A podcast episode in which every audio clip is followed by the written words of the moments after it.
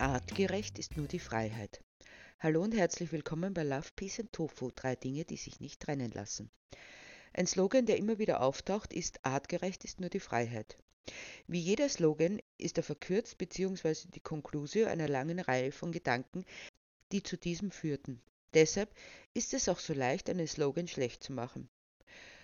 Das ist der Grund, warum ich in dieser Episode diese Gedankengänge, die diesem Slogan vorausgehen, aufrollen will womit sich zeigen wird, dass viele Einwände keinen Sinn ergeben. Artgerecht ist nur die Freiheit. Meine Hündin kuschelt sich zu mir. Sie zittert am ganzen Körper und hechelt, weil ihr das nahende Gewitter Angst macht. Ich streichle sie und rede beruhigend auf sie ein. Wirklich entspannen kann sie erst, wenn das Gewitter wieder vorbei ist. Nein, sie wäre dort draußen in der Wildnis nicht überlebensfähig und dennoch bin ich überzeugt davon, dass nur die Freiheit artgerecht ist. Wenn man das ernst nimmt, so wird mir gesagt, dann müssen wir jetzt noch alle Tiere, Haus-, Nutz-, Gebrauchstiere vor die Türe setzen und wir dürften uns nicht mehr um sie kümmern. Ziemlich perverse Einstellung. Du würdest also beinhart alle zugrunde gehen lassen. Es wäre pervers, meine Hündin auf die Straße zu setzen, meine Hündin und Millionen anderer Tiere, die der Mensch für seine Bedürfnisse artfremd gemacht hat, das heißt unfähig in ihrer ursprünglichen Umgebung zu überleben. Diese Tiere entsprechen nicht ihren wilden Vorfahren, sondern sind domestizierte, degenerierte, zivilisationsgeschädigte Haustiere. Deshalb ist es zu kurz gegriffen und wird auch bewusst falsch verstanden, in diesem Slogan den Wunsch nach sofortiger Freilassung zu sehen. Wir haben diese Tiere absichtlich von uns abhängig gemacht, also letztlich lebensunfähig.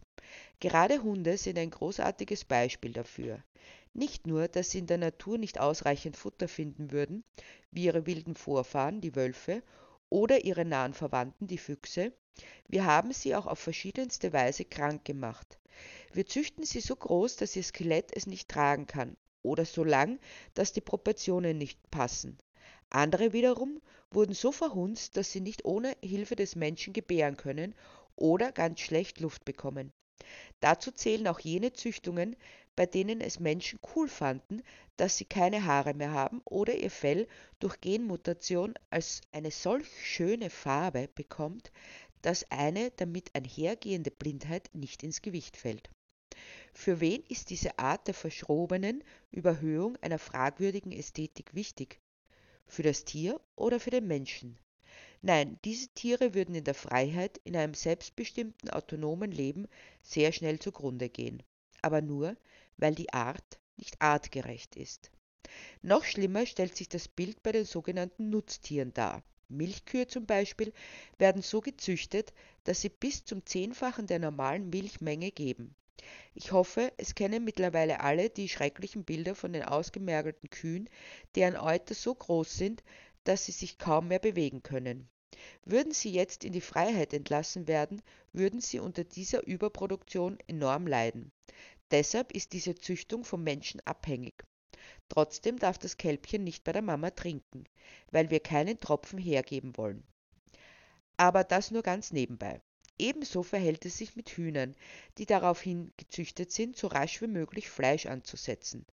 Würden sie nun nach 42 Tagen, ja, das entspricht ihrer Lebenszeit, nicht geschlachtet werden, so würden sie weiterhin Fleisch ansetzen und irgendwann unter ihrem eigenen Gewicht zusammenbrechen.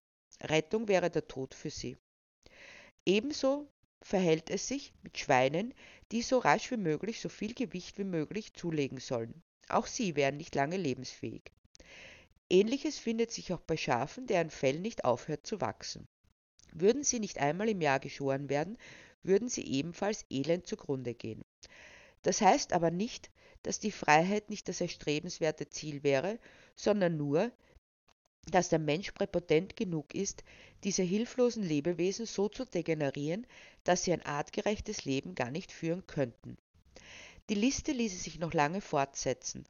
Dennoch kann man als Fazit sagen, artgerecht ist nur die Freiheit. Und wenn die Freiheit nicht möglich ist, dann ist das Tier nicht artgerecht, sondern durch den Menschen verschandelt worden. Deshalb ist es eine moralische Verpflichtung, sich dieser Tiere anzunehmen, die Verantwortung zu tragen, die wir mit der Unmöglichkeit einer freien Lebensgestaltung eingegangen sind. Doch warum dann den Slogan aufrechterhalten, wenn er doch nicht erreichbar ist? Artgerecht ist nur die Freiheit ist möglich, aber es müssen bestimmte Grundbedingungen gegeben sein. Zunächst ist es notwendig, dass Rassen, egal welcher Spezies, nicht mehr weiter gezüchtet werden, die jene Merkmale aufweisen, die von vornherein nur ein kurzes Leben zulassen. Deshalb ist es nicht schade, wenn diese menschengemachten Rassen aussterben, so dass nur mehr jene bleiben, die sich in der Natur zurechtfinden können. Also auch keine sogenannten Haustiere, die auf Gedeih und Verderb auf das Wohlwollen des Menschen angewiesen sind. Denn wenn es nur darum geht, unsere emotionalen Defizite auszugleichen, wäre es wohl an der Zeit, an diesen zu arbeiten und nicht andere Lebewesen dafür zu missbrauchen. Aber die arme alte Frau Schuller von nebenan, die hat doch niemanden als den Hansi, wird dann eingeworfen. In diesem Fall ist der Hansi ein Wellensittich, der dafür herhalten muss, dass die alte Frau Schuller nicht so alleine ist. Er muss es also büßen, dass sich niemand bereit findet, Zeit für die Dame aufzubringen. Das gibt dennoch niemanden die Berechtigung, ein hilfloses Wesen sein Leben lang einzusperren. Vielleicht sollten wir uns lieber fragen, warum es so viele Menschen in unserer Gesellschaft notwendig haben, Tiere als Platzhalter für menschliche Kontakte zu missbrauchen. Aber wir neigen ja generell dazu, uns nicht um Ursachen zu kümmern, sondern nur die Symptome zu bekämpfen. Ist er nur ein Vogel, wird dann oft noch hinterhergeschoben. Ein Vogel, der in freier Wildbahn wohl nicht lange überleben würde. Man weiß doch schließlich, dass Tiere in der Wildnis sehr vielen Gefahren ausgesetzt sind, Fressfeinden und Krankheiten. Dennoch würde jedes nicht degenerierte, zivilisationsgeschädigte, menschengemachte Tier die Freiheit suchen, ganz gleich, welche Gefahren lauern. Ein selbstbestimmtes Leben wiegt immer noch mehr als Annehmlichkeiten. Aber dann hätten doch die Menschen keinen Bezug mehr zu den Tieren, wird oft gesagt. Das ist auch nur dann richtig, wenn wir es nicht endlich unterlassen, Tiere zu jagen, zu fischen oder ihnen in irgendeiner anderen Form Leid anzutun. Dort, wo die Tiere den Menschen nicht fürchten müssen, dort werden sie sich ihm auch nähern, so sie das wollen. Aber das ist dann ihre Entscheidung, eine freie Entscheidung. Dafür allerdings ist es erforderlich, unseren nichtmenschlichen Mitgeschöpfen den Lebensraum zuzugestehen, den sie benötigen. Das ist aber nur dann möglich, wenn der Mensch aufhört, alles für sich zu beanspruchen. Der Großteil der Fläche wird dabei für den Anbau von Futtermitteln für Nutztiere verwendet. Fällt die Notwendigkeit, diese zu züchten, weg, weil die Menschen aufgehört haben werden, Fleisch zu essen, so kann ein großer Teil an die Natur zurückgegeben werden, in der sich der Mensch als Besucher, aber nicht als Besitzer sieht. Ein Gast, der die Gegebenheiten respektiert, ohne sich einzumischen. Damit sind wir beim schwierigsten Teil der Umsetzung. Der Mensch scheint nicht dazu in der Lage zu sein, etwas sich selbst zu überlassen. Er muss immer und überall eingreifen, etwas verändern, sich wichtig machen.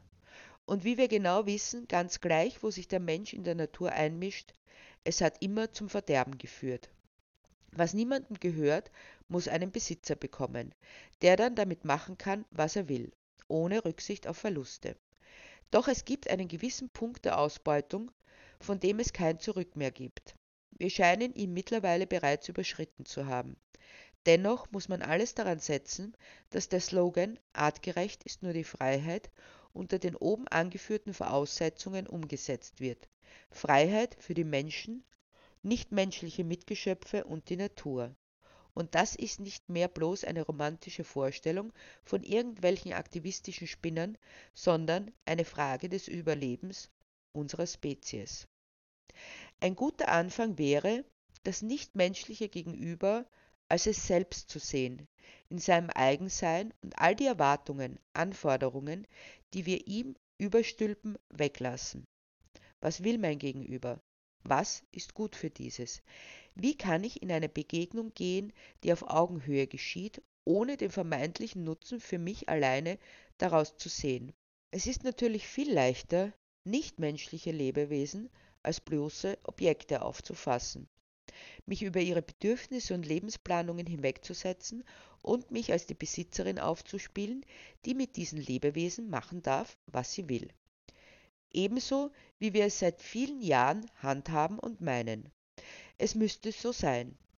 Das Motto artgerecht ist nur die Freiheit ist deshalb auch so schwer nachzuvollziehen, weil wir es nicht gelernt haben, nichtmenschliche Lebewesen als solche zu sehen, die eben in Freiheit geboren sind wie wir. Zu Recht würden wir dagegen rebellieren, wenn uns jemand anderer als Eigentum begreift und alles, was wir machen, kontrollieren und reglementieren. Sobald wir damit aufhören, wird wahre Begegnung in Freiheit möglich. Ein Miteinander in Love and Peace.